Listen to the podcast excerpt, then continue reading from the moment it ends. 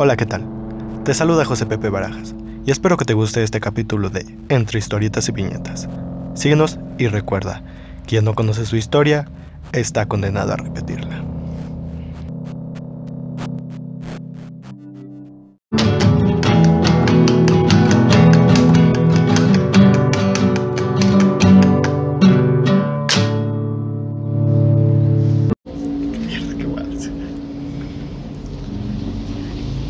Algún punto de la Ciudad de México está un hombre haciendo una presentación en el escenario.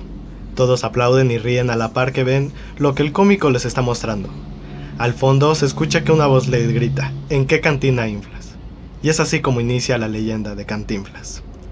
Hola, ¿qué tal? Soy José Pepe Barajas. Y yo soy Gaby Barajas. Y sean bienvenidos a Entre, historietas, y viñetas. Y cada 15 días les traeremos un capítulo lleno de risas, llanto y chismecito. Pero sobre todo, historia. Y hoy tenemos el gusto de tener como invitada a Joss. Hola Joss, ¿cómo estás? ¿Cómo te encuentras? Muy bien, muy bien, muy contenta. Gracias por la invitación y espero que todo salga bien. ¿eh? Bueno, vamos a ver que sí, ¿no? A ver qué Eh, sale. A ver qué sale, A ver pero esperemos que salga bien, ¿no?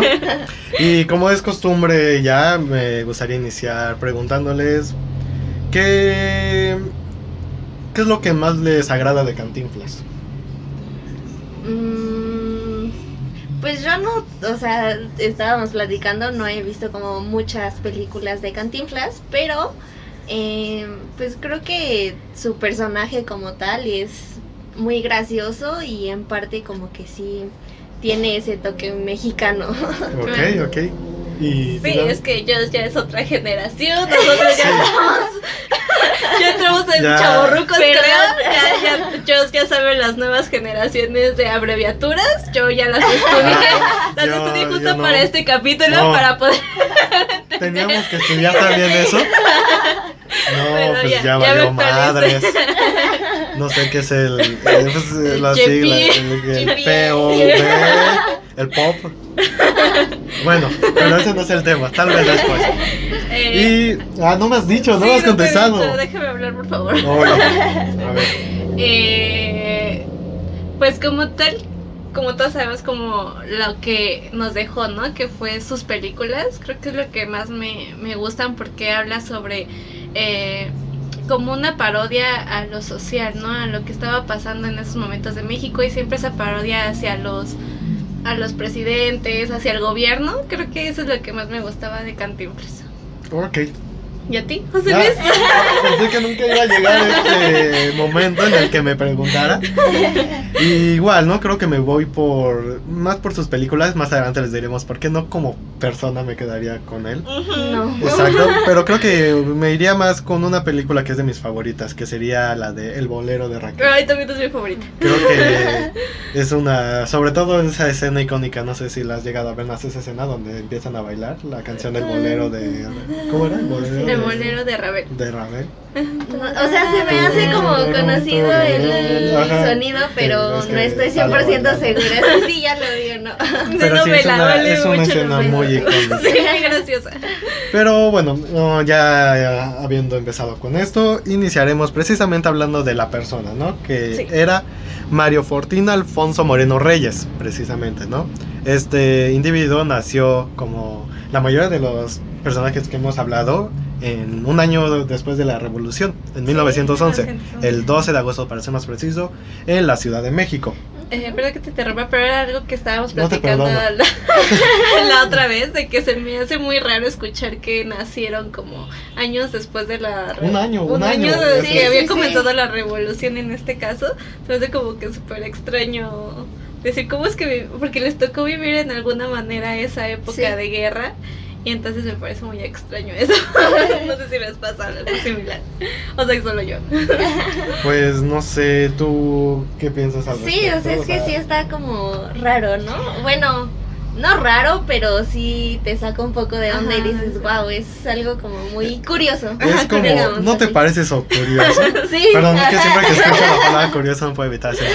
Pero es como a lo que vamos, ¿no? Es, es- me siento identificado de alguna parte porque es como de, no, pues, este, nada más me siento medio raro al saber que hay personas que ya nacieron después del 2000, ¿verdad?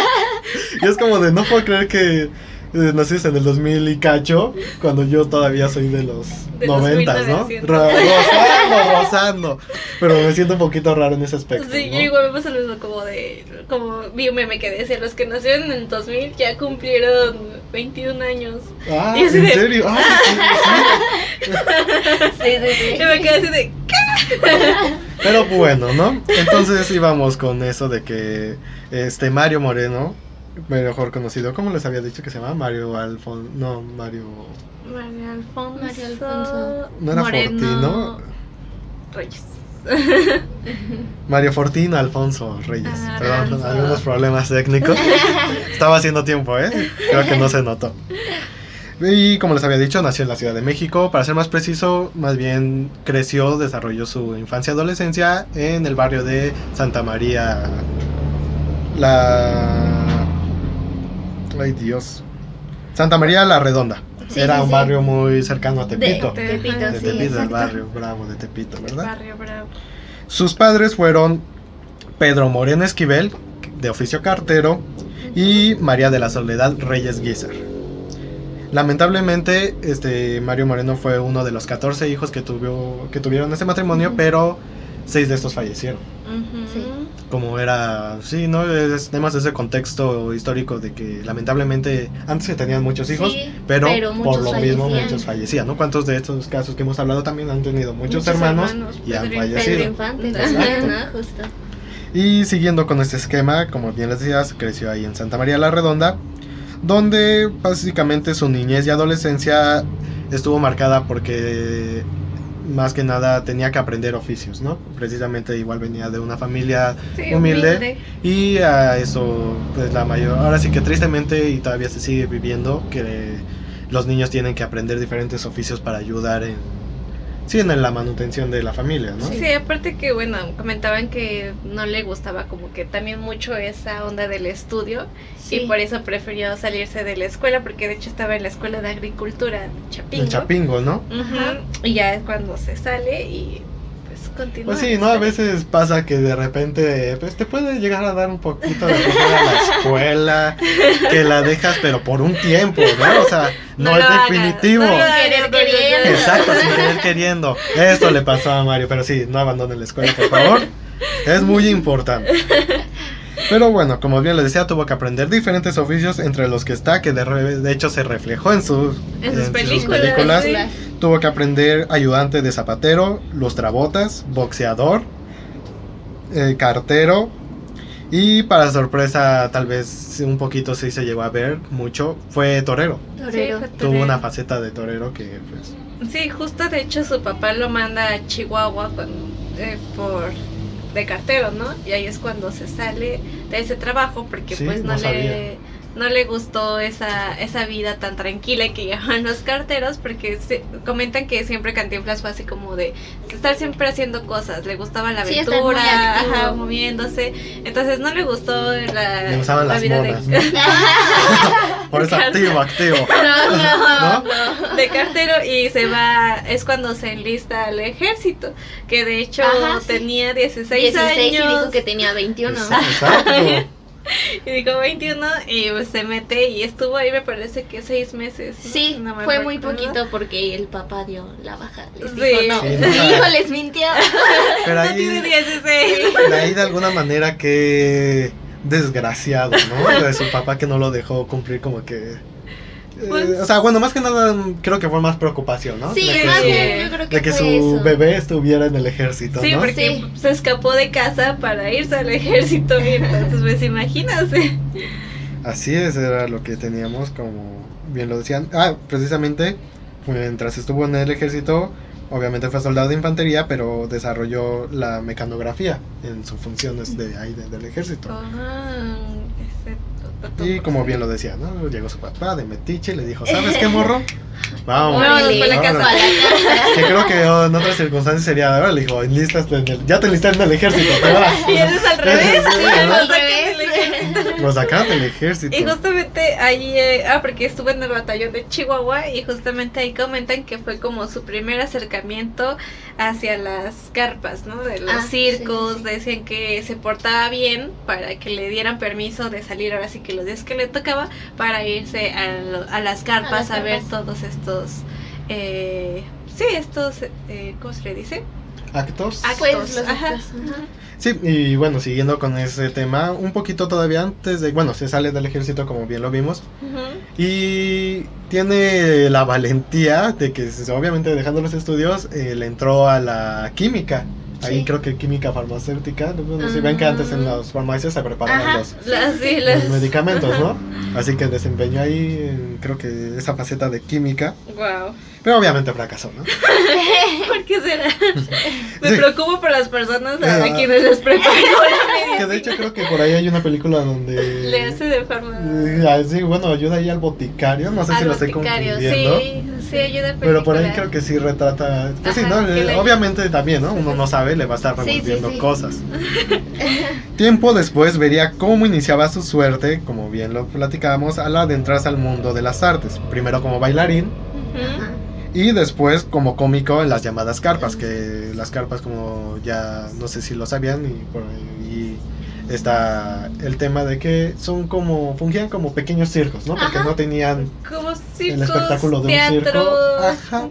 Teatro, Como más tirando una a teatro, ¿no? teatro Sí, sí, ambulante, sí. ¿no? Por Ajá. así decirlo. Sí. Eran las llamadas que había muchas en la Ciudad de México. Sí, en ese entonces había muchos, era muy común. Exacto. Y de hecho en las que se llegó a des- ahora sí que a desempeñar fueron las carpas llamada Ofelia, la Sotelo de Azcapotzalco Ajá. y finalmente la carpa Valentina. Es ahí donde conocería a su primera esposa y el amor de su vida, que lo ha dicho, que sería Valentina Ivanova, que de hecho le llamaba de cariño Valita. Sí. Valita, ¿no? Valita. Valita. Valita. También, curiosamente, no sé si han escuchado hablar de Stanislaw Chilinsky, Sí, que de hecho era su, ¿cómo se le dice? ¿Con cuño? con cuño, porque sí, estuvo casado con la hermana de Valentina, que Ah, era. Olga Subrev. Este Stanislaw llegó igual como eh, bien mencionamos la carpa. La carpa era del papá de Valentina y de Olga, el señor Gregor Ivanov. Era el papá de ellas dos, Por si no que lo eran, habían notado, eran rusos. eran rusos. Perdonen mi Casi no se nota. Exactamente. Ellos, tanto la familia de este Gregor Ivanov y Stanislao, que de hecho déjenme decirles que el, ape- el verdadero nombre de Stanislao era Stanislao Batchanska. Chanska. De ambos este, tuvieron que venirse refugiados por la problemática que está sucediendo en Rusia.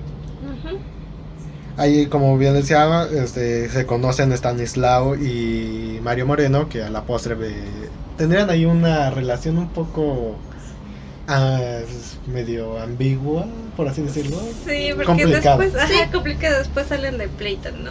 Pero pues al principio él es el que lo apoya. Lo apoyo, mucho. exacto, fue fundamental en el desarrollo y la creación del personaje que haría icónico a Mario Moreno. Y como bien les decía, se casó con la hermana de Valentina, Olga Subarev. Bueno, pero antes de que se casara, pues estaba, hay que mencionar que sus papás no estaban de acuerdo en que se metiera a Ah. trabajar a las carpas, que de hecho no lo sabían y cuentan por ahí una anécdota de que un día su mamá fue a la carpa a ver el espectáculo y Cantinflas estaba ahí, pero para que no lo notara su mamá se maquilla muchísimo, de por sí se maquillaba, pero se maquilló mucho más para que su mamá no lo lograra identificar.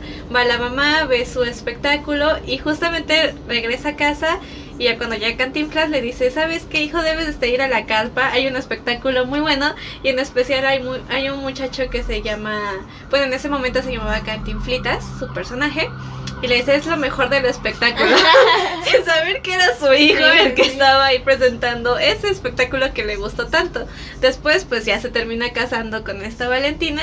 Y ahí es cuando, pues básicamente se terminan de enterar que él Sí. estaba trabajando ahí en la carpa. Que él era cantinflita. Cantinflitas, o sea, qué cagado, ¿no? Que tu propia madre te diga que desempeñas bien algo que a ella, Ella no que le lo gusta. haces a escondidas porque pues Ella no lo la ven prueba. Exacto. Y bueno, siguiendo con su inicio en la escena artística, eh, tenemos también que en algún momento llegó a compartir escenario con el cómico Manuel Medel, cómico Sí. mexicano que hacía un tipo de eh, acto, no recuerdo cómo se llamaban, la palabra, no sé si... Recuerdo cómo se llama. Ajá, que creo que venía de Estados Unidos, de Francia, ese De tipo de... Francia. Sí, sí, sí. Ajá. ese tipo de acto, ¿no? Que era como más aquí, más mamón, ¿no? Mm. Se mamoneaba el vato. Sí, porque mezclaban como entre ópera y algo cómico. ajá, como que era ese tipo de humor, como Una que. combinación medio rara. Ajá, era así como de si no eres inteligente no vas No a vas a entender mi humor, esto. sí, ¿no? sí, Casi, sí. casi. Ajá, sí, sí, sí. Era lo que hacía Medel.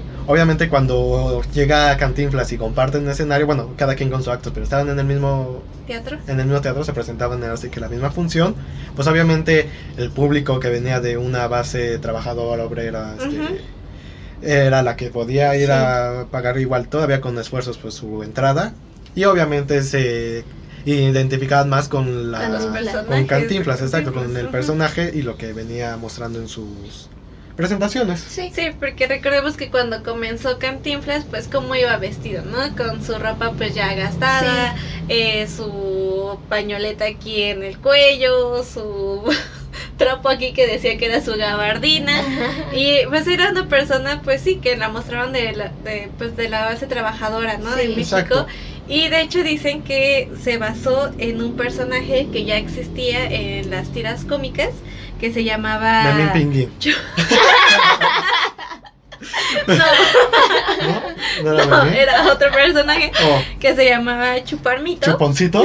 no, Ah. Chupam- Chuponcito todavía no nacía, ¿verdad? Que de hecho, este, si lo buscan, bueno, ahí se los estaremos poniendo, pero sí, o sea, se parece mucho a cómo se vestía Cantinflas y pues por ahí rumoran que él se basó en ese En personaje que de hecho era un personaje que vivía en Tepito, Ajá, justamente, sí, sí, y pues cuenta cómo era la vida pues diaria de ese personaje y entonces dicen que ahora sí que agarró la vestimenta, pero pues ya Cantinflas le dio ahora sí que su toque, Su toque especial. Ajá, especial al momento de cómo hablaba, cómo se Sí, sí, sí. desenvolvía. Que como bien estaban las circunstancias, estamos hablando de que era este aproximadamente la década de los 20, inicio de los 30, Ujú. el contexto igual social, ¿no? Que pues básicamente la gente en la Ciudad de México encontrabas creo que un borracho en cada calle, ¿no? Como que antes sí. Y obviamente lamentablemente no ha cambiado como que esa situación de cómo encuentras eh, a las personas A que están en la calle, sí, ¿no? sí. Con sus ropa pues ya muy desgastada, pantalones holgados, que era que también lo que se fijó Cantinflas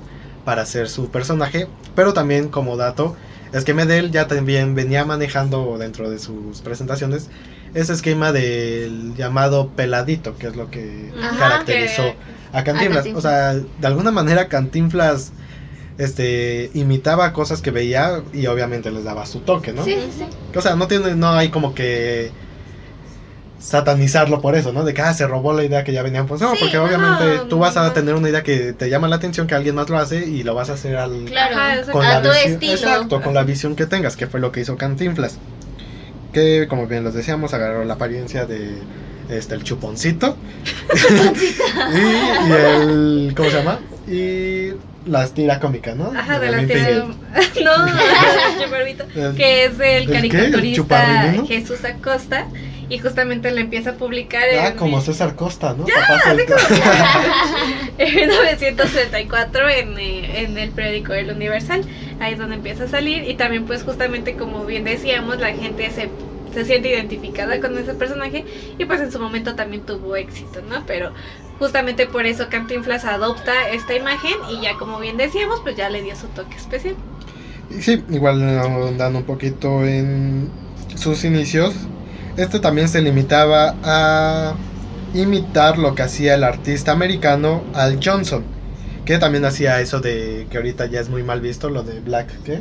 Este, Uy, ¿cómo se que sí, que ahora sí que te intentas apropiar como que de la apariencia de... No sé qué, es De que las es Black, personas. no sé qué, que de hecho ya ahorita es mal visto, ¿no? Que una persona Sí, sí, clara se pinte Se como si fuera una persona de color Ajá. que era lo que hacía, pues este, obviamente recordamos la época que era Al Johnson, Sí, y claro. pues en México también se replicó, ¿no? Ese tipo de burlarse, haciendo comedia pintándose como Pintándose si fuera una persona de color, color, ¿no? ajá. Que era lo que también hacía Cantinflas. Sí. Y bueno, también eh, un poquito haciendo un paréntesis, en su vida personal tenemos que eh, se casa con Valentina Ivanova el 27 de octubre de qué año, me corregirán. Ay, no recuerdo. No Mm, recuerdo el Creo año. que No, no sé. es 1934, 1927, perdón, ahí me, renté con, me enredé con las fechas, pero es una de esos dos años. Sí, sí, sí. No pero de que se casó con Valentina, Se casaron, casaron, ¿no? bien, con todos los de la ley. Exacto, sí, sí, sí, y claro. justamente cuando se casan, en ese entonces Cantinflas tenía 23 años y Valentina tenía 19 años. Wow. Dato curioso. Ok, entonces sí fue como en 34, ¿no? Porque pues nació en 1911, se casa con cuántos, 20 qué? 23. 23. 23, o bueno, sí, bueno, perdón. Este, Matemáticas. matemáticas, ahí, ahí ya ustedes las cuentas. Por eso no se salgan de la escuela. Exacto. Y no consuman sustancias este, ilícitas. Por porque favor. pues les empieza a fallar de repente, ¿no? Ay, La pero, memoria. Pero, exacto, pero aparte no soy el único que luego tiene problemas para hacer cuentas, ¿no? A ver, dame la cuenta, ya la debiste de haber hecho, ¿no? Ah, ah, nada, nada. Por eso pongan atención. Pero bueno, dejemos eso esos son. investigue bien. Ay, Dios. Exacto. Eh, mejor hay que seguir hablando, ¿verdad? De, de. Cantinflas, que es el tema. Y bueno, ya dejándolo lo que se casó, obviamente, ¿no? Se casó. Bueno, ya Este- dijimos muchas veces que se casó. Déjenme mirar. Y seguimos sin saber la fecha, ya cambiado. Sigue. Bueno, eh, este matrimonio, pues obviamente Valentina tuvo que hacer un cambio en su vida porque ella también, como bien lo decíamos, se dedicaba a actuar y a hacer presentación en la carpa que tenía ahí junto con su familia. Y obviamente una vida de casada en la década de los 30, pues es este, Sí. obviamente dedicarse a cuidar de la casa y uno diría que al cuidado de los hijos, ¿no? Que en este caso este No matrimonio no pudo tener porque tuvieron ahí, obvio, sí, bueno, tuvieron problemas de Sí, para que se Para pueda. la que se concepción. Exacto, no pudieron procrear hijos, pero más adelante ahondaremos un poquito más en ese tema. Que como les decía, se casan, ya diremos que pues, ya lo dijimos muchas veces. Y tenemos también que, ah, hay que ahondar en lo más importante, ¿no? Que es cómo se empezó a llamar Cantinflas, ¿no? Que por Ah, ahí sí. hay muchas versiones. Una que él mismo, Mario Moreno, dio en una entrevista, es que fue en Jalapa, Veracruz, donde también se llegó a desempeñar las carpas, que es ahí donde está, eh, él empezó, dice que a llamarse Cantinflas. Pero por ahí está la famosa leyenda de que Sí. en una de sus presentaciones un borrachito le dijo en qué cantina inflas. Inflas. Que es como que es una manera de decir que no se le entendía lo que dice un borracho, ¿no? Que pues, ah, es que ya vienes bien inflado, Bien ¿no? inflado. Pues es una manera de que ya vienes hasta la madre. Así es. Y es una de esas veces, ¿no? Que alguien lo llamó, obviamente la eh, conjugación de esas dos palabras, Sí, de cantina, inflar, eso, cantinflas, le gustó cómo sonaba y lo adopta, ¿no? Así que como tal, nunca se va a saber a certeza cómo se originó. De hecho, hasta en una entrevista que le hicieron a su sobrino, este Lamparade, me parece que es apellida, Mario Sí. Lamparade, dijo que su tío se murió con el secreto y que hasta ahí, que ya no estén ahora sí que chingando, ¿no? Que su tío se llevó el secreto a la tumba de cómo inició todo. Pero es lo que tenemos, que a mediados de los 30 es cuando Esa es la leyenda. se crea ya la el personaje como tal Cantinflas, ya bien este sólido. Sí. Empieza a presentarse como Cantinflas ya con el esquema que bien decíamos, la apariencia y todos los chistes, ¿no? Ajá. Que de hecho lo decías tú, Van- Gaby, que era tirándole un poco al gobierno y a los temas sociales que Sí. Ajá, acontecían.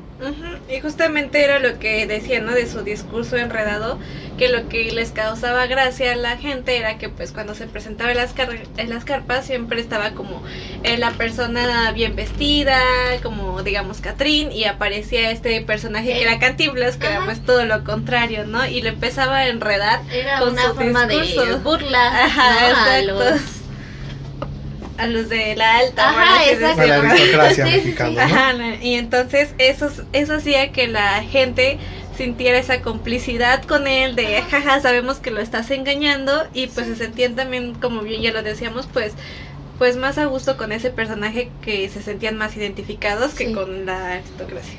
Y tenemos que en 1930 conoce al publicista y pues, empresario, por así decirlo, Santiago Recchi Fallato, quien produjo sus primeros filmes, de entre los que los primeros tres son, y su primera película, No te engañes corazón, que es el año 1936.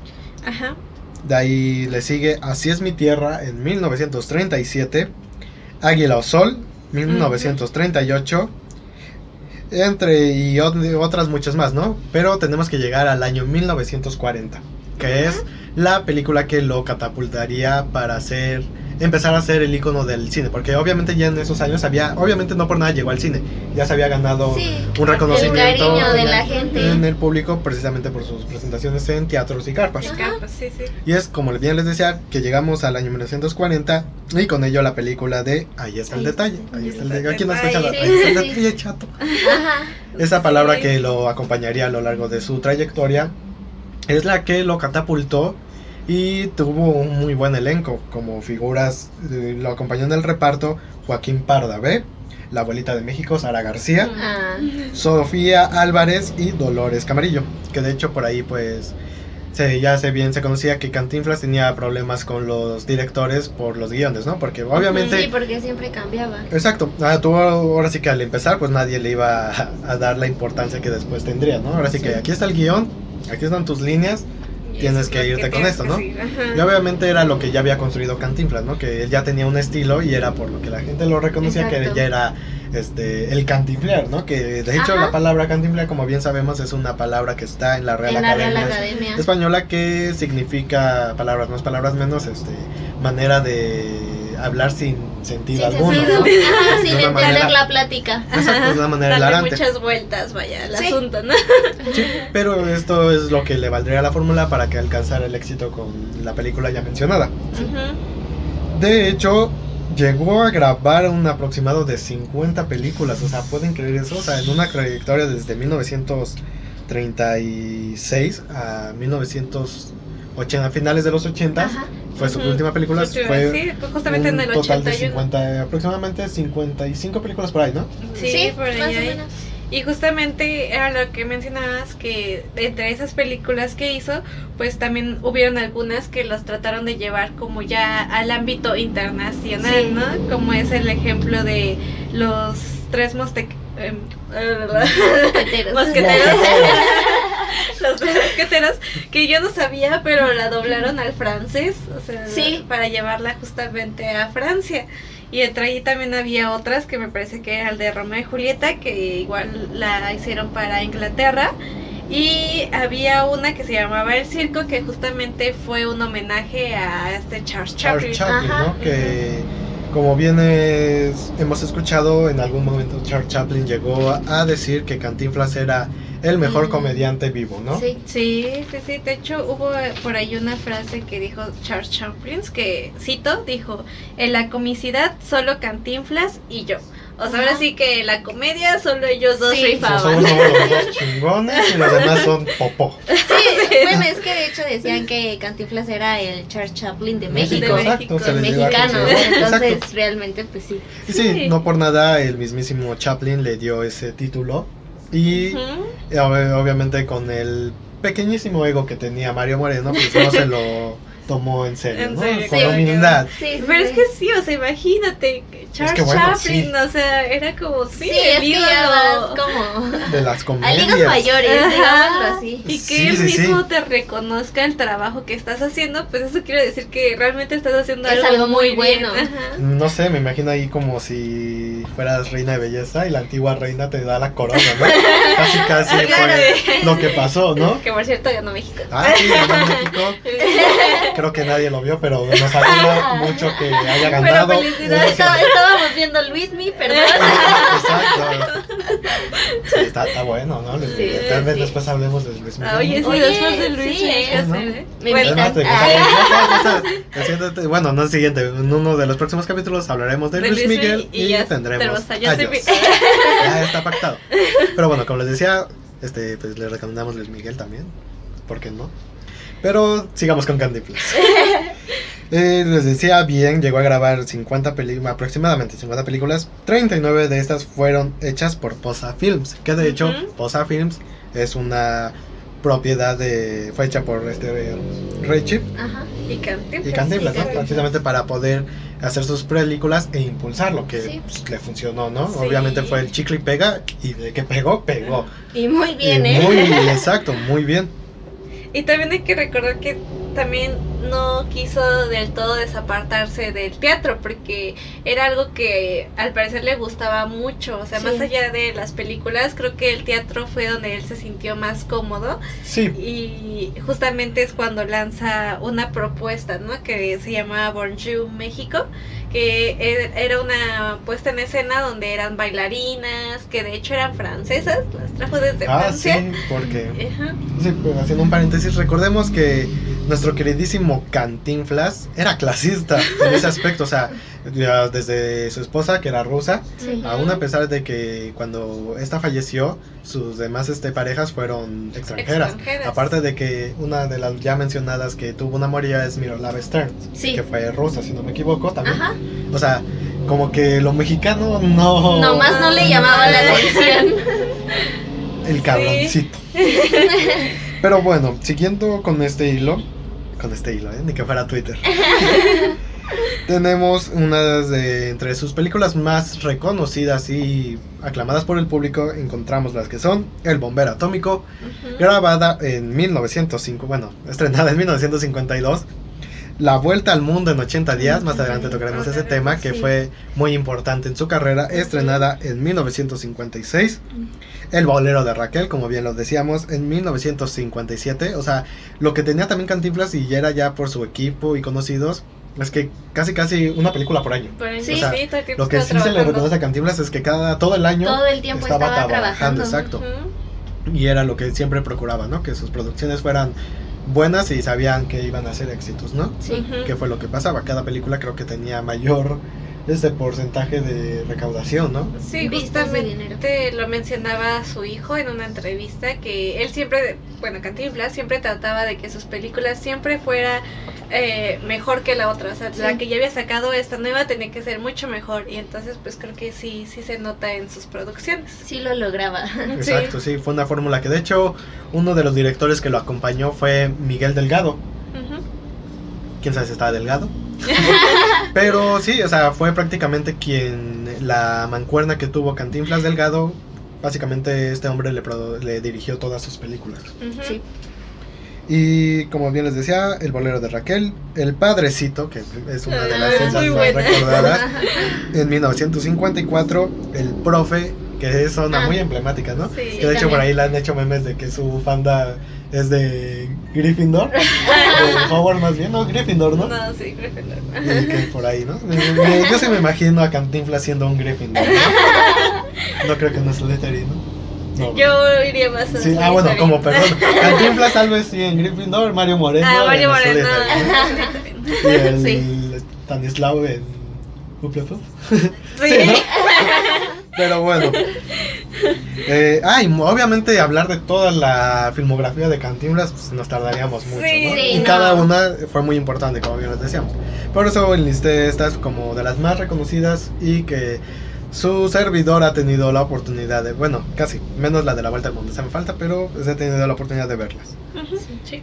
Muy recomendables también, por si no las han visto, pues este, se les recomendamos más, creo que la del Padrecito.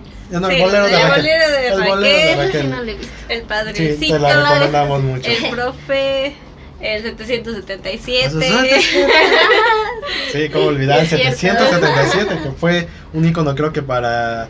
Es que primero recordás que en el bombero atómico era el 777, Ajá, que sí. después lo, vol- lo volvería a reutilizar precisamente con la película homónima del mismo nombre, El Patrullero 777, 777. Ajá. Ujú. que fue un icono para la policía, ¿no? Sí. Sí.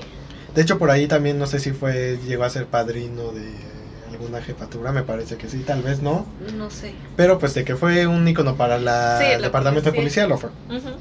De ahí tenemos que, eh, ahondando más en una faceta, por así decirlo, política.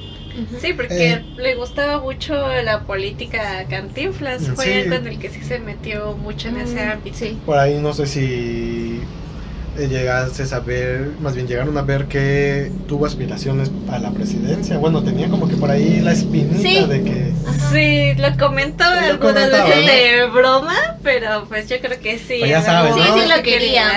Entre broma y broma la verdad se asoma, jaja, que no me voy a reelegir. Jaja. Este guiño, guiño, no lo hagas cabrón, no te lo gritas. Pero bueno, perdón. Perdón, perdón. Sexto, esto, una Sí. disculpa. Ya. Tin, tin, tin, Es que Regresamos. Regresamos. Y volvemos a la normalidad. Ah, ok. En 1937, junto con el icónico Jorge Negrete, el actor Jorge Mondragón, las actrices María Teresa Montoya, Fernando Soler y otros más, crean la Asociación Nacional de Actores, entre eh, por sus siglas ya conocida como la ANDA, Anda. que creo que siempre ha dado de mucho de qué hablar, ¿no? Sí. la famosísima ANDA. Y siguiendo con este esquema, nos remontamos a 1944. No sé si tengas otros datos antes de llegar a 1944 que quieras compartirnos.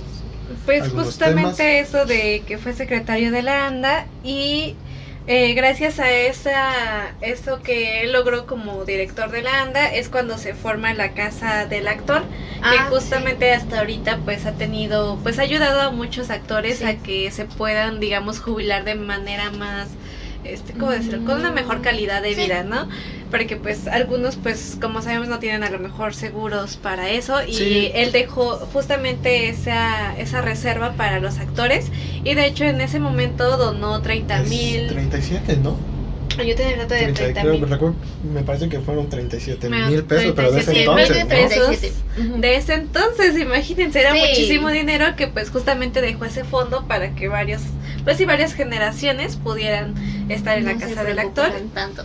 Que como bien es sabido, pasa en las mayoría de las instituciones mexicanas, se malgasta el dinero, Sí. Y actualmente la casa del actor está pasando por problemas financieros, que de hecho creo que han pedido hasta apoyos. Han salido actores y directivos de la casa del actor a pedir este casi casi limosna. Sí, sí, sí, para, de hecho por ahí hubo una, una campaña que hicieron una obra, obras de teatro, ¿no? Callejeras, ¿no? Ajá, callejeras que estaban Mm, para recaudar fondos claro. para la casa del actor. Sí, de hecho por ahí el más conocido creo que fue Jesús Ochoa, ¿no? Por ahí seguía Ajá. haciendo actos así, como si fueran ahora sí que payasitos de crucero. Pues sí, estaban ahí, o sea, es un poco, ¿no? Que de hecho creo que Jesús Ochoa lo hizo más para apoyar a la casa, sí, a la casa del actor Alanda, porque pues creo me parece que todavía sigue trabajando, ¿no? Bueno, ahorita creo que no. Pues ahorita no, no ha salido, pero anteriormente sí, todavía. Pero eso nos habla también de lamentablemente el mal manejo que han tenido esos actores también en sus finanzas, ¿no?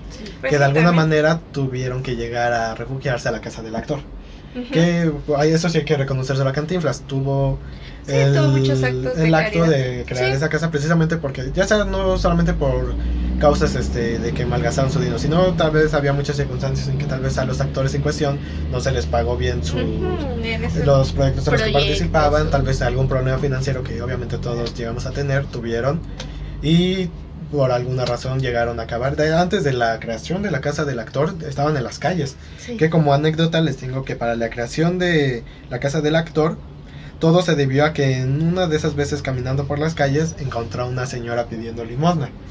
Y esta señora no era más ni nada menos que Elvira Tubet, actriz española, que obviamente Cantinflas la reconoció y de hecho le pagó, di- obviamente sí se concernó por la situación en la que vivía, Sí. llegó a pagarle una habitación de hotel y obviamente gastos de comida y todo, ¿no? Y eso fue lo que le impulsó a crear la crear. casa del actor, que de hecho como recaudar... eh. como recaudadores, perdón, ¿no- ¿acaso no lo vieron venir? No. Ok, como recaudadores tenemos ni nada, ahora sí que al emblemático Emilio Azcárraga, Videarruta, ¿no? ¿Cómo? Vidaurreta, Vete, burrita. que creo que es este el abuelo, ¿no? Porque estaba, fueron ¿El varios abuelo? Emilios Azcárragas. el- Sí, no, ya. estaba Emilio Azcárraga, Es que todos el son tigre, Emilias que era famoso, conocido como el Ah, el tigre. Bueno, no sé tigre. si sea el mismo individuo, pero me parece que el apellido, ¿no? Y Emilio Azcárraga, Hijo. este, hijo, ¿no? Ujú. Bueno, eso ya es cosa de otra cosa. Ah, ya, ya estoy empezando a cantinflear. Pero bueno, eh, Emilio Azcárraga bien les decía, Javier Rojo Gómez, que era el regente de la ciudad. Recordemos que antes no había jefes de gobierno, eran regentes por el departamento impuestos por el presidente. Y como bien lo mencionamos en el capítulo pasado, a Maximina Ávila Camacho, que recordemos era hermano de el presidente, presidente. Manuel Ávila Camacho. Y que justamente llegó a ser muy buen amigo del presidente, eh, Cantinflas. Bueno, sí llegó a tener amistades con el círculo Sí, de político. hecho, hay como bueno, sí, imágenes yo alcancé a ver que estaban ellos juntos. De hecho, Que sí. decían que no había salido como nada bueno de ahí, pero sí. Pues sí se Llegó a frecuentarse precisamente con la crema innata de la política, ¿no? Obviamente él era la crema innata del espectáculo, pero también llegó a codearse con la crema innata de la política. Porque por ahí también tuvo amistades con Diego Rivera, que de hecho le hizo el mural que está ahí sobre del un Teatro teatro los Insurgentes. insurgentes. Ajá, Teatro Insurgentes. Que, Que de hecho ese también fue polémica porque habían puesto a la Virgen de Guadalupe. Ah, sí, pero a según. Cantinflas y entonces empezaron a decir que era una ajá. que no sé qué y Que según. quitaron a la Virgen. Fue, ¿La Mm. quitaron? Sí, Ah, no sabía eso, ¿eh? sí, de ta- o sea, como hubo tanta presión, quitaron a la Virgen nada más que dejaron Cantinflas. desapareció, ahí desapareció, ¿no? Dijo, "Órale, ahí les dejo su desmadre. Bueno, parece que desapareció como la rosa. ¿Y la rosa? Así se fue la Virgen de Guadalupe.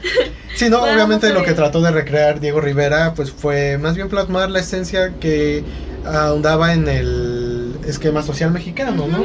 Porque de hecho ponían a Cantinflas, si no me recuerdo la, la imagen, Como estaba así, ¿no? así y con varias personas como de la clase Ajá. baja como admirándolo Sí. y del otro lado estaba ahora sí que eh, otras personas de la alta, ¿no? Que logró ahí poner. Exacto. Y siguiendo con el tema, y yo con el gusano en la mano les digo, es que ahorita me lo va a comer. No, bueno, no, esto se escuchó mal. ok, rebobinen eso, olviden que lo dije. Vea, mejor lo voy a poner sobre la mesa. No, ya, mejor no digo nada de la gomita. Tomo un traguito de agua. Yo no quería decir nada. Sí, yo solito me apliqué el dijo. Ok, pero ya no hablemos de mí. Sigamos hablando de Cantinflas. Años atrás tenemos el chismecito ese que nos gusta, chismecito, Sí, huevo, chismecito, chismecito. Que es cuando empiezan a tener problemas. Ay, fíjate, Pati. que la ANDA tuvo rencillas, no sé si han oído hablar de Fidel Velázquez. Mm. Fidel. Velázquez fue este vitalicio honorífico, no sé, presidente, sí, presidente de la CTM. ¿Quién ha escuchado los comerciales Ah, de. Ah, en la sí, noche, claro. ciudad de Jalapa tendremos el vitativo, CTM, Sí, dati- de- ¿Cómo olvidar esos comerciales, no?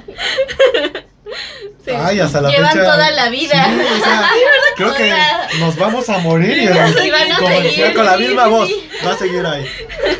Pero bien, les decía, ¿no? Tuvieron problemas la ANDA y la CTM comandadas por Fidel Velázquez.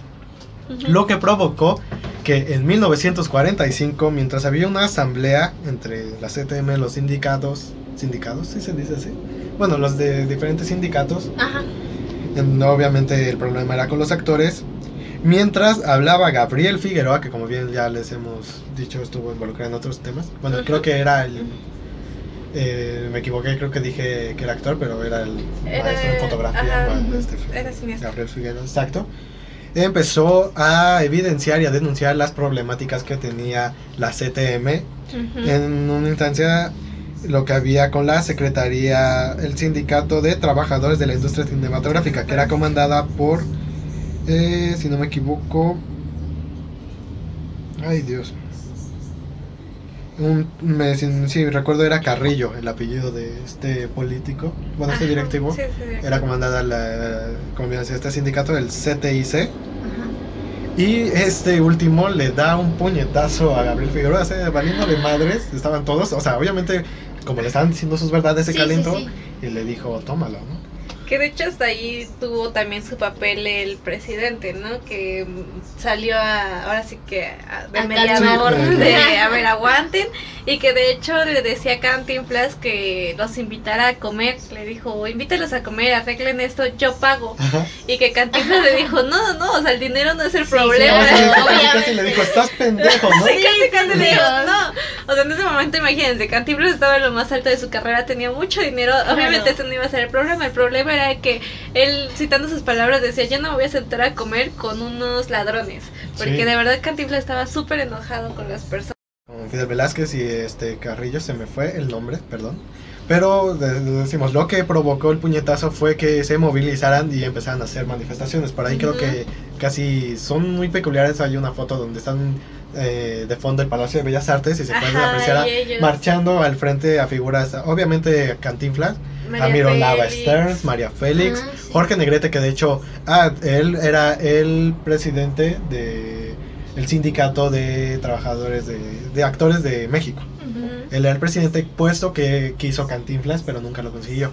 Sí, esa imagen me parece muy curiosa porque, este, no sé, como todos muy glamurosos. Sí, sí, sí. Hasta Y su con marcha, su- ¿no? Ajá. Y hasta su marcha y con sus pancartas, o sea, Creo no te los que hubieras ha de ser imaginado. como los Sí, no, pro pues no. vida, ¿no? En ese aspecto de que marchan así sintiéndose que están acá No marchando. a los pro vida. No, por eso no, como que en ese esquema de que se sienten muy acá marchando. Ah, bueno, sí, pero sí, o sea, En este caso, muy ajá, obviamente sí, no, sin comparar, los actores sí tenían una causa justa por la que luchar. Sí, pero, ajá, sí, muy curiosa de que todos muy glamurosos. Por ejemplo, María Félix con Sí, su claro, abrigo. como era ella. Y verla ahí, sí, es una imagen muy curiosa. Exacto, y como bien decíamos, se hicieron movilizaciones demostrando su inconformidad por los manejos que tenía la CTM Ujú. y el CTIC. Y es cuando llegamos a un acuerdo que es donde intervino, ya bien mencionado, el presidente Ávila Camacho, para dar una solución tajante y terminar con ello. Y la resolución que se llegó es que la CTIC se quedó a cargo de la distribución y elaboración de noticiarios. Y el CTPC, que era el sindicato de trabajadores para la... De Este... cinematográficos. Ajá, es- chao, pues. Bueno, ese. Ajá. El CTPC, que era eh, del bando bueno de los, de los actores, se quedaron con la elaboración de los largometrajes, ¿no? Que era lo que ellos querían, tener el manejo de su industria, ¿no? Principalmente, pues ellos eran los principales, ahora sí que eran los principales actores de esta causa, ¿no? Sí.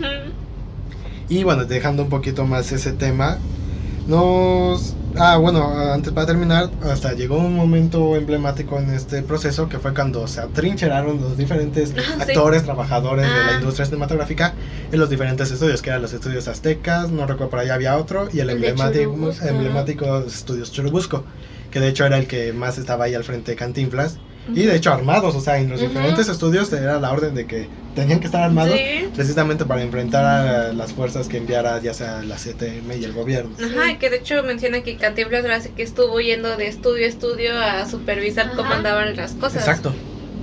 Sí, y bueno, ya terminando con esto, con ese este, peculiar pasaje de la, in- de la historia mexicana, tenemos, como bien lo decía, que la frustración de Cantinflas, y sí, o sea, es frustración no haber, no fue, el que no fue elegido como presidente, ¿no? Del. Sindicato de Actores de México.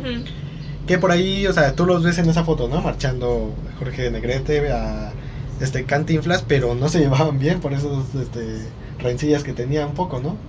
No sé si era Cantinflas más hacia Jorge Negrete o los dos, pero me parece que era más como que el pedo de Cantinflas, ¿no? Porque Ajá. también recordemos que Cantinflas era amigo de Pedro Infante, Pedro Infante, y también hubo esa rivalidad de- entre Pedro Infante y Jorge Negrete y a lo mejor por ahí pudo Ah, haber bueno, Sí, sí, ¿no? claro, Así como de befos por siempre, odiamos, a- aunque yo no lo hable, claro. odiamos a la A misma cae mal, persona. a mí también. Amigos por siempre. Sí, sí, sí. Exacto.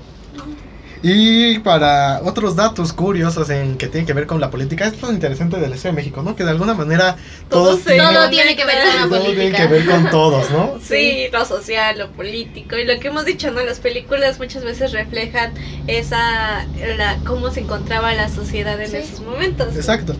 Y. Perdón. Porque ya no lo podía. Ya no voy a decir nada, ¿eh? Sí, Tenemos- mejor ya. Que Mario Moreno era ni más ni menos que consejero del presidente Gustavo Díaz Ordaz. O sea, chécate eso nomás. Tenía una amistad muy cercana con el presidente, que como bien lo mencionamos en el tema pasado, fue el responsable de las este, de los 68. asesinatos cometidos en el 68. Ujú. como bien los decía. Y aparte, ah, como dato curioso que se nos olvidó dar en el tema del 68, temas desclasificados del gobierno de Estados Unidos, por ende de la CIA, Gustavo Díaz Ordaz fue un informante, o sea, era como un espía del gobierno de los Estados Un Unidos. Es Sí, que Es que la noticia me... Sí, sí, claro, ¿no? O sea, está cantiflado. homenajes, homenajes Homenaje. ¿no? Y, o sea, tú, yo cuando supe esto fue como de. me quedé. ¿no? Me, quedé así. Sí, o sea, imagínense cómo estaba de podrido todo esto, ¿no? Pues sí. Sí. que el propio presidente fuera un espía. Y por ahí, quién sabe qué sabría bien lo que pasó Cantinflas, ¿no? De todo lo que. Ah, pues sí, yo creo que él sí supo que Yo creo que sí, él 68, al, al ser supo su todo. consejero. Sí. Y también fue promotor del PRI, obviamente, ¿no? Ujú. Eh, que era lo que después se le empezó como que a recriminar un poco en sus películas, como que ya le daba, que ya no le tiraba tanto al gobierno, ¿no? Sino no como que enaltecía las instituciones, que lo Ajá. podemos apreciar en el doctor, que ves que se va al Al centro médico al siglo siglo XXI, XXI, y obviamente, ¿no? El- en ese entonces el IMSS era una de las grandes Sí, claro, aportaciones era- que dio que habían el hecho, PRI ajá, el PRI. al país. Y Sí, para bien o para mal, sí lo fue. Sí, ¿no? sí, de Fue un gran acierto eh, crear lo del IMSS, el. Ajá, y sí, justamente en esa época el servicio médico pues sí era muy bueno, eran Sí. hospitales nuevos. Este, bueno, que después recordemos que vino la marcha de los doctores, como bien ya lo mencionamos en el capítulo anterior, porque pues hubo problemas ahí con la paga, pero antes de eso pues sí era una institución que sí tenía buenas prestaciones, se encontraban bien los doctores. Ah, qué buenos tiempos, ¿no? Y que ya no ahora, nos tocan. Más bien yo creo que como todo al principio, ¿no? Ah, Siempre todo es razón. muy bueno y Sí. ya después conforme se va pasando ya sí, te vas dando cuenta de los lo malos malo. manejos que han tenido, Sí. ¿no? Como toda institución pública. Pero bueno, esos son otros temas. Y algunos detalles que tenemos de la persona de Mario Moreno, dejando un tras Cantinflas, porque hay que separar aquí completamente Cantinflas y Mario Moreno. Tenemos detalles de personas que lo conocieron que obviamente contrastaba a Mario Moreno con Cantinflas. Mientras el personaje era dicharachero y muy sociable, o sea, no le daba pena que veía a alguien, que era lo que veíamos, el comediante resultaba ser una persona fría, hostil y soberbia, que sí se reflejó obviamente por el inmenso éxito que llegó a tener. Y ya en ese entonces, pues estamos hablando de que ya había pasado su internacionalización. Y es lo que muchas personas sí coinciden, ¿no? Que Mario Moreno en cámaras, en entrevistas, era una persona muy distante, ¿no? O sea, Sí. como que no veía casi a la cámara, se la pasaba como que dándole vueltas a lo que respondía. O bueno, no vueltas, pero respondía de una manera muy Seca. seca, exacto. Que es lo que se puede apreciar, de hecho, en diferentes entrevistas que hay todavía Sí. por ahí. Sí, es que realmente sí es muy diferente su papel de Cantinflas a lo que era en la vida real. O sea, como bien dices, decían, ¿no? De que lo ves en las entrevistas y sí, la primera vez que vi una entrevista de él fue así como de wow, wow, wow. Cambia tu perspectiva hacia Ajá. esa persona, ¿no? Sí, Al exacto, final porque dices, sí, realmente nada parecido a lo que se veía ahora sí que en la tele, ¿no? Que pues creías que a lo mejor era una persona más, más humilde, que era más cercana al pueblo por los papeles que hacía, pero pues realmente no era tan así, o sea, sí hizo actos de, como bien lo mencionábamos, de caridad, porque justamente decían que cuando él tenía, pues sí tuvo mucho dinero, que estaba en su oficina y llegaba gente así, cualquier persona podía llegar y decirle, ¿sabes que Tengo un problema de dinero o estoy enfermo, necesito para mis medicamentos y que él sin problema le decía, ah, sí, te, te pago todo el tratamiento y que justamente así es cuando como conoce a, a esta Delia Roberts que decían que llegó Delia Roberts a pedirle un préstamo personal y él pues queda pues maravillado con la belleza de esta persona que era estadounidense, recordemos que le gustaban las extranjeras y ahí es cuando pues tiene Eh, esta aventura, ¿no? Eh, bueno, yo tengo el dato de que se llamaba Marion, Sí, yo te- Marion Roberts.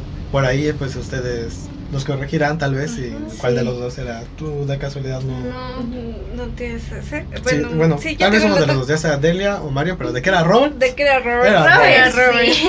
Y que justamente pues aquí tienen esa aventura y pues es cuando tienen a su hijo que era este Mario.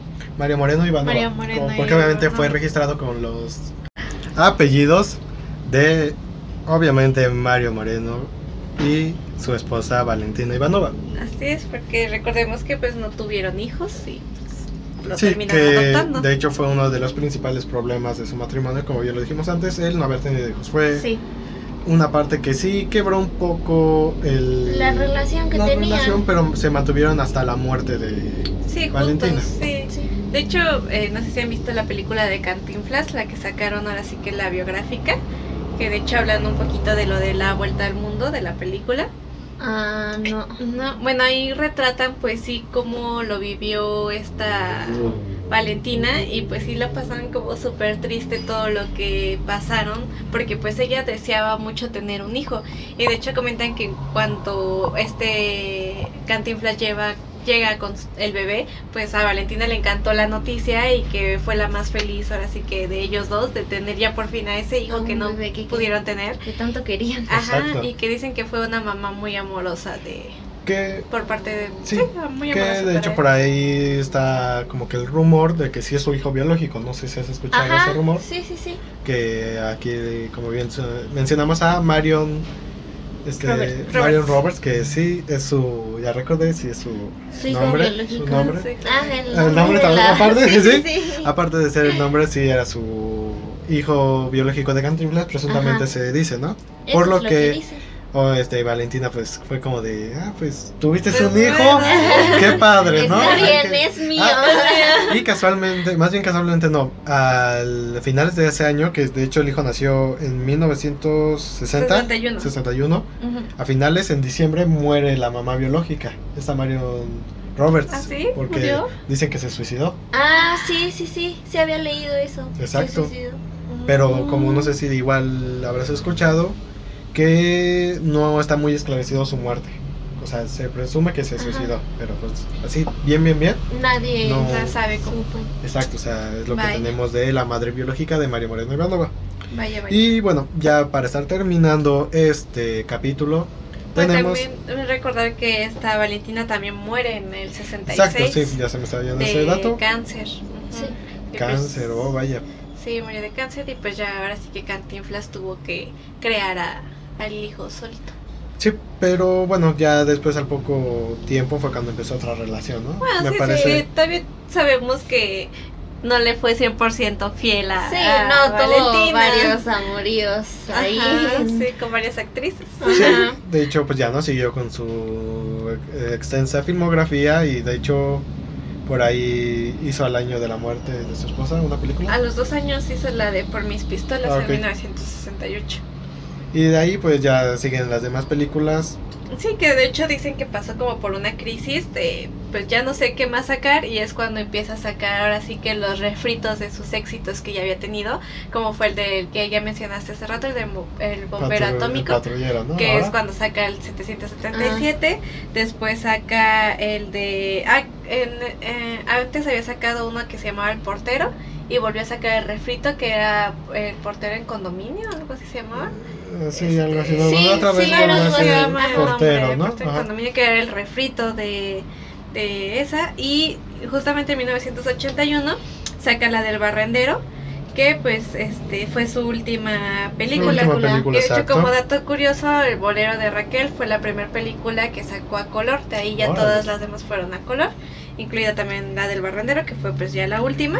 Y es cuando pues finalmente muere. Y un, bueno, unos datos que ya se me estaban yendo antes de acabar es eh, remontarnos a 1956 cuando se estrena La Vuelta al Mundo en 80 días. Ah, sí, claro. Que como bien lo dijimos fue un éxito para, pues, eh, ahora sí que específicamente para Cantinflas porque lo catapultó a nivel internacional. Sí. Sí. Y de hecho me decías Josh que ganó la película Globos de Oro, ¿no? Ajá, ganó el Globo de Oro a Mejor Actor y Mejor Película con esa película, justamente. sí. Que le valdría pues tener unas que otras películas igual trabajando ahí en Estados Unidos, ¿no? Sí, de hecho, bueno, no sé si fue esa o otra película que de hecho salieron como varios actores que eran famosos. Bueno, entre ellos del que me acuerdo fue Frank Sinatra. Exacto. Ah, sí, fue justamente en esa película. Sí. Que justamente la de Cantinflas, eh, bueno, no sé si realmente fue así, pero que fue como el que más les costó trabajo convencer de que, De que estuviera saliera. la película y justamente como que ahí Cantinflas es como el que termina de por convencerlo que de que entre el proyecto. Ahí lo mencioné bien en la película, ¿no? No recuerdo el nombre de este director que venía de hacer obras de teatros, ¿no? Y esta fue su primer película y fue como que lo tienes que hacer bien, ¿no? Él también sabía que era muy ambicioso por sí, ese porque proyecto. le tiró a lo grande, o sea, con las. Sí, estrellas sí, que sí. había. Sí, y era cuando, si no mal recuerdo, también ahí lo mencionan. En ese entonces iba a contender contra películas como Los Diez Mandamientos, Ajá. que igual era lo Sí, sí, último en tecnología, bueno, sí, Ajá. en efectos especiales que ocupó esa película. y otras con este Marlon Brandon. Ajá, pues justamente grabaron, si no mal recuerdo, en 10 países diferentes para la grabación de la película de La Vuelta al Mundo. Sí, que igual ahí, ¿no? Según uno de... Obviamente el director no tenía conocimiento de realmente qué impacto tenía Cantinflas y de hecho le... Hay quien igual, ¿no? Como dicen, no sé si sea cierto, le iba a dar un papel muy menor, ¿no? Hasta casi que es un cameo nada más. Sí, nada, que un cameo. Que de hecho era eh, según jefe de una tribu de indios. Y Ah. obviamente, según ahí en la película, pues le molesta obviamente por el estereotipo que le estaba dando, precisamente por ser mexicano, ¿no? Sí. Sí, Y sí, ¿no? Como bien lo mencionas, ahí este le costó trabajo, pero es cuando él básicamente se da el papel de Passepartout, ¿no? Passepartout ajá, él quería el papel y de hecho menciona que cuando gana el Globo de Oro lo que dice eh, es algo así como de eso es lo que quería este pobre indio, o sea, por, o sea que realmente ese era su sueño. Sí, ¿no? sí, sí. Sí, obviamente, igual como lo mencionabas, gana el Globo de Oro como mejor actor y de hecho se convierte en el mejor actor pagado del planeta en ese entonces. Y después vendría una producción que fue una- un fracaso, igual en Estados Unidos, que se llamó Pepe. Pepe. Que pensaron que iba a ser la misma fórmula porque igual tuvo cameos. Sí, Creo que volvió sí. Frank Sinatra a tener un cameo ahí. pues Pero no. obviamente no, No. sirvió la fórmula. Ahí es ahí cuando pues ya, ¿no? Llegamos a la fecha de 1993, para ser más precisos, el 20 de abril. Que es cuando Sí. lamentablemente a causa de un cáncer de De pulmón pulmón. este, fallece Mario Moreno. Sí, que justamente por eso fue la última película, la del barrendero, porque pues ya en ese entonces empezaba a sentirse mal de salud, es cuando pues empieza a hacerse los estudios y finalmente dicen que es Tenía cáncer. cáncer de pulmón. Y eso es lo que decía, ¿no? Que, obviamente qué lamentable, qué curioso que también su esposa murió por cáncer, ¿no? Sí, Sí, también. la- los dos. Bueno, y otro dato curioso es que, por ejemplo, Cantinflas y la gente que trabajó con él lo decía, que se llegaba a fumar en un día tres cajetillas de cigarros y que habían momentos, bueno, ya al final, cuando ya estaba como más mal, eh, que tenía que parar las grabaciones de las películas o de lo que fuera que estuviera haciendo porque tenía que fumar. Sí, pues ya era Sí, súper adicta. ya era muy, muy adicto. Entonces, Ajá. pues sí, a lo mejor ya era algo que veían Se venir. veía ¿no? venir, sí. Sí, pues, de hecho, ahorita que lo mencionas, me acordé también que por ahí de lo que se investigó, de hecho hay entrevistas donde está fumando, Ajá. o sea, cuando todavía en la Ah, televisión sí. se permitía fumar, ¿no? Sí. Fumar en televisión, sí. Y sí, ¿no? O sea, como bien lo dices, a consecuencia de su... Sí, sería adicción, Sí, ¿no? sí, Al es una tabaco, adicción. pues eh, le desarrolló el cáncer de pulmón. Pues sí. Y contrario a lo que muchos pensarían que por cómo fue de persona, pues iba a haber cierta este, división entre pueblo y Cantinflas en su funeral, fue lo contrario. Sí, Ah, hubo mucha sí, hubo- gente que se congregó a, o sea, a su funeral. No recuerdo dónde lo velaron, pero duró tres días. Este, Ajá, Sí. eh, fue como un recorrido, relación. ¿no? Porque lo llevaron de Bellas Artes a la Anda, creo, Ajá. y hicieron otro recorrido, no me acuerdo Sí. dónde, y que de hecho decían que los policías, barrenderos y bomberos le hicieron un homenaje y fueron Oh, padre. en, eh, en la caravana, ahora sí, de que lo trasladaron, fueron a acompañarlo por la- el impacto que tuvo Sí. sus Sí, claro. películas, Que como bien decías. de alguna manera sí les dio como que un- imagen e importancia a las labores que hacían. Y es lo que me gusta, de hecho, del barrendero. Ajá, el barrendero. que es una cinta que retrata muy bien luego lo que tiene que pasar el sí las personas que prestan el servicio a la recolección de basura que mucha gente como viene en una escena recuerdo no que pasa el carro y la avientan la basura en la basura que la cuántas veces no se ha visto eso no que la gente no sé qué tiene en la cabeza que se cree que Solita no va, va a que se va a desaparecer. Y más que nada en dos cosas no están ensuciando el ambiente y dos este no ven más allá de que una persona va a tener que Ajá, levantar todo como lo los que- comentarios Mira. ¿no? que luego decían es que para eso les para eso pagan está no ajá pues O sí, sea, pero, pues, sí, no es vas- un trabajo, pero... no por eso vas a estar tirando tu Exacto. basura Exacto, o la sea, así como- y menospreciando el Exacto, trabajo más que, que está nada- no. quitándole, o sea, de alguna manera como que el... El mérito y la Ajá, importancia la porque es un trabajo tiene, importante en la sí, ciudad Realmente sí, o sea, los basureros o los barrenderos, o sea, realmente si ellos no pasaran, por ejemplo, los basureros que pasan a las Sí. casas y que tú les das su bote, o sea, ¿te imaginas cuánta basura tú tendrías en tu casa, todos los gérmenes, todo, Exacto. todo el exacto. problema? Y lo que ahorita estábamos viendo con lo de la pandemia, ¿no? Que tal también era un sector que estaba muy vulnerable porque había personas en su casa que estaban enfermas y tiraban su basura Sí. que estaba contaminada y también ellos podían contagiarse y ellos no pararon, ¿no? Entonces también darles como, sí, el mérito, que merecen. Exacto, sí, y bueno, ya eh, en las últimas instancias del capítulo, bien lo decimos, ¿no? La importancia que le dio a cada uno de esos rubros que él representó en los oficios, ¿no? Que era, el- como bien lo mencionamos, barrendero, bombero, etcétera. Sí, que representaban ahora sí que los trabajos de personas comunes, Sí, ¿no? El barrendero, el cartero, eh, personas icónicas como los curas, que recordemos en Ah, esa claro. época el impacto que tenía Sí. un cura en la sociedad. Sí, era muy bueno, Ajá. todavía se ha perdido un poco, pero la importancia que Pero- tiene la iglesia Pero católica. es- Ajá. Sí, hasta la fecha hasta la sigue siendo muy importante. Muy importante, exacto. Entonces Más- que él lo retratara de esa manera, la verdad es que es algo que sí hay que reconocerle, ¿no? Sí. De cómo sabía interpretarlo y que él sí le llegara a la gente y se sintiera tan... Y es que también le pudo ayudar que justamente pasó por, por algunos de esos oficios, ¿no? Como bien lo decíamos, fue Ajá. cartero, fue boxeador, Boxeador, torero. torero, entonces pues también se podía ver que también fue una persona que le gustaba pues sí informarse, porque sí se le notaba que era una persona cuando hablaba eh, que era muy culta, que sabía Sí. de lo que estaba hablando. Exacto, sí. Entonces eso sí. también eso hay que reconocérselo. De alguna manera, obviamente, como toda persona tiene a veces sus cosas buenas, sus cosas malas. Sí. Y pues sí, ¿no? Siempre al tratarse de una celebridad y de tal impacto como fue Mario Moreno o Cantinflas, se trata de relucir las cosas malas que tuvo, ¿no? Para precisamente tener de qué hablar. Pero no hay que olvidar como haciendo un recuento de todo, ¿no? O sea, estuvo al frente de sus... Aunque también tenía ambiciones por liderazgo y tener el, este, un puesto de poder, pero sí ayudó en tanto apoyar a sus Sí, compañeros sí, como sí. fue las movilizaciones de la ANDA, la creación de la Casa, del Casa del Actor, que ayudaba a la gente igual con dinero, Dinero. apoyándolos igual pagando cosas. Y sobre todo eso último, ¿no? Que ya, ya mencionamos, la representación que le dio a los diferentes cuerpos de departamentos que habían. Sí, Ajá. también mencionan labores. que pues como padre pues fue un buen Fue un padre, buen- que a pesar de que tenía tanto trabajo como ya lo veíamos, siempre estaba como muy al pendiente de lo que le pasaba a su hijo. Ya lo que hizo su hijo pues ya es otra Sí, historia. ya porque lo de su hijo, pues, Fue un asco de persona, pero Sí, tuvo muchas cosas malas. De hecho, por ahí lo más triste que comentábamos es que hubo, como bien sabido, una disputa entre el hijo y el El sobrino. sobrino. por los derechos de sus películas que pues obviamente son como bien lo mencionamos son un chingo Muchísimas. sí, y que solo al final creo que el tío se pudo quedar con el El 16, sobrino, ¿no? eh, pero El el sobrino sobrino. con 16, las regalías de 16 películas. Ajá. Las demás pues las tiene, una la de ahí está el detalle, la tiene todavía en su poder Televisa y todas las demás me parece que es Columbia Columbia Pictures. Pictures. Columbia Pictures, sí. Y lo triste de todo eso es que fueron años de litigio por esos derechos entre principal sí. más que nada entre Columbia Pictures con entre las familias, ¿no? Que fue Ajá. Mario Moreno y el sobrino Y el que sobrino, era sobrino. me parece. Ajá.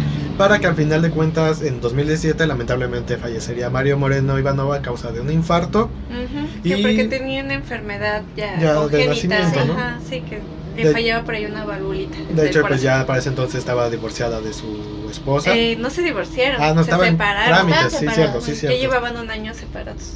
Sí, pero está en trámites, ¿no? Me parece, ya para... Ajá, pero no se divorciaron divorciaron. como y, tal. Y al final ella le quedó. Ajá, ella fue la heredera del universal. nombre, ¿verdad? Ajá, sí, pues eso nombre. conlleva el nombre. Y ahora sí que pues todo proyecto necesita Ajá, permiso. es que bueno, si no podemos decir la filmografía porque básicamente No. ya no es de ninguna. Y también me parece, lo comentamos que creo que este año, finales de este año, falleció el... El sobrino, El sobrino Sí, también. entonces- Así que pues es lo triste de todo eso, ¿no? Que tantos años que pudieron haber tal vez limado asperezas entre familia, poder ahí llegar a algún acuerdo, pues terminó en pleito que a la larga a los dos básicamente les trajo nada más la muerte. Sí. que de hecho creo que todavía hasta la fecha siguen los problemas legales entre los nietos, ahora sí que de Cantinflas, porque el hijo tuvo dos esposas más y la que quedó viuda, vaya, y entonces con sus otros dos matrimonios tuvo varios hijos y ellos todavía siguen en la lucha con la viuda por los derechos de, ahora sí que del nombre de Cantinflas. Y no va a acabar. O sea, van a seguir de generación en Sí, yo generación en que sí. generación. Ajá, y pues sí, ahorita pues la que ahora sí que maneja todo es la, la viuda, que de hecho dicen que por ahí había dos atracciones, una en Guadalajara, si no me recuerdo, en un, Parque, en un sí, parque parque temático y en el de Chapultepec. Extinto parque de Chapultepec. Recordemos que la feria de. Chapultepec ya, Ya bailó. Ya, sí, pero ya había una atracción dedicada a Cantinflas. Sí, y es el impacto que ha tenido. tenido- Ya no sé hablando bien, perdón. Ha tenido. Que ha- Exacto, gracias. Que ha tenido. Sigue cantifleando Sigue- la Exacto. Sigue siendo homenaje, ¿verdad? Sí, Sí. todavía. Diciendo, ya se me está yendo el pedo, este, el impacto que ha tenido hasta en estos días, ahorita últimamente Cantinflas, no sé, por ahí hay una campaña de la empresa Soriana, Soriana. Que de hecho se me hizo muy buena campaña la que están haciendo, Sí. y por ahí me parece que utilizaron, no recuerdo qué tecnología, donde tuvieron que ocupar imágenes del acervo que se contaba de Cantinflas, de películas, fotos, obviamente eh, al actor le sobreponen la cara, y hicieron la recreación de ese comercial que se me hizo muy... Realmente se ve que sí, es o sea, cantinflas, literal, no, no te das. estamos viendo a Cantinflas. sí, sí. Y sí, es uno de los últimos que. de lo que ha dado de hablar Cantinflas, ¿no? Cantinflas. Ajá. Que me parece que va a seguir de dando de qué por los Sí, siguientes años. Todo Sí. el tiempo. Y qué triste que la imagen de Cantinflas haya sido manchada por los escándalos de su familia de los últimos años, que pues también tristemente hubo por ahí un suicidio de, de uno de sus nietos. Pero digamos que, bueno, eso es lo que noté en la búsqueda de información, donde casi todas las notas era sobre eso, el Sí. escándalo. Sí, Y no había tanta información ahora sí que de la vida y obra de, De Cantinflas, Cantinflas, que exacto. hay mucho, ¿no? O sea, por lo que hemos estado viendo, hay mucho de dónde sacar, pero pues todo se va hacia ese punto y pues sí, hay es muchas triste. anécdotas que nos darían de qué hablar de Cantinflas. Sí. Pero bueno, en esta ocasión recapitulamos de los pasajes más este, emblemáticos de su vida. Ujú. Y pues estamos terminando precisamente con eso, ¿no? Con lo último que aconteció ya sin estando físicamente el presente, pero de lo que todavía nos está dando de qué hablar. Por ahí creo Sí. que hay rumores de una serie. Ya se hizo una película que desde hace mucho tiempo Ah, se sí. venía manejando, Ajá, se quería hacer, eh, la cual recomendamos. Sí, está, está muy buena, que de hecho también ahí hubo un escándalo por el actor que le Oh, sí, interpretó, porque este, es Oscar español. Jainada, español. Recordemos a Luisito Rey. Sí, el mismo actor. Sí, sí, Pero es lo que aplaudo y reconozco del actor, que se metió en el papel. O sea, obviamente él dejó el acento para poder hablar como cantinflas, cantinflear y interpretarlo, aparte de la apariencia y la, ¿cómo se dice? Caracterización. Caracterización que le dieron, que es muy impresionante. Sí, o sea, la verdad, sí. debo de estás- admitir que yo era de las personas que criticaba antes de ver la película Exacto. porque decía, ay, no, como, como, un, español. extranjero, un Ajá. extranjero. sí, ¿no? claro. Que eso sí me sigue molestando un poquito porque había tal vez actores mexicanos que también lo Que sí hubieran podido hacerlo, vez, pero. Pero no la sé, verdad, fue un el- acierto. sí, sí, eso hay que admitirlo. El papel lo hizo muy bien y como dices, quitar de lado su acento español y prepararse para el papel, la verdad es que también hay que reconocerlo y se hace un muy buen Un Muy buen cantinflas, sí. Y es con lo que estamos acabando el capítulo de esta tarde. de esta tarde. Está nublado, a veces parece que llueve, a veces que no, por eso pues, vayan abrigados. Así que algo más con lo que quieras terminar, algún saludo, un comentario. No, pues creo que ya hablamos todo. Me dio mucho gusto estar aquí con ustedes. Espero que se vuelva a repetir. Claro que sí, ya Sí, ya está la invitación para. Igual de Me avisan cuando sea de Luis y yo, Exacto, apuntadísima. Claro, ya está, ya está. Lo agendamos de hecho. Oigan, En un momento. Y igual, ¿no? Nos encantó mucho tenerte en esta emisión. Sí, gracias por gracias. haber Gracias. aceptado la invitación. Y como bien lo dijimos, esperemos que sean muchos más. Sí. sí. ¿Algo con lo que quieras terminar, Gaby? Este, no, pues las recomendaciones, ¿no? Vean las películas que les dijimos, de verdad valen mucho la pena. Y pues ya saben, suscríbanse al canal, nos ayudaría mucho. Este, vean muchos nuestros videos. Denle like. Denle like, Sí, sobre denle todo like. suscríbanse, por favor. Y denle pues like, eso es saben, muy ¿no? importante. Se nos había olvidado que le den like, sí. por favor. Y pues ya saben las plataformas en las que nos encontramos, Facebook, Instagram, el Anda. podcast. Aparte de las, las diferentes plataformas de podcast que ya estamos disponibles, principalmente, ahora la principal, Spotify, ¿no? Ahí nos pueden encontrar. Y como siempre, no agradecerles porque nos ven, nos escuchan, de verdad, muchas gracias. Exacto, muchas gracias por el apoyo que se sigue dando. Las personitas que se han estado suscribiendo, les agradecemos mucho. Y a los que siguen, que se han mantenido, y de igual manera les mandamos un abrazo y un agradecimiento. Y sí. sin más por agregar, chatos, ahí está el detalle. y yo soy José Pepe Barajas. Yo soy Gaby Barajas. Yo soy Jos. Esto fue Entre Historietas y Viñetas. Y recuerden, quien no conoce su historia está condenado a repetirla. Adiós. Nos vemos.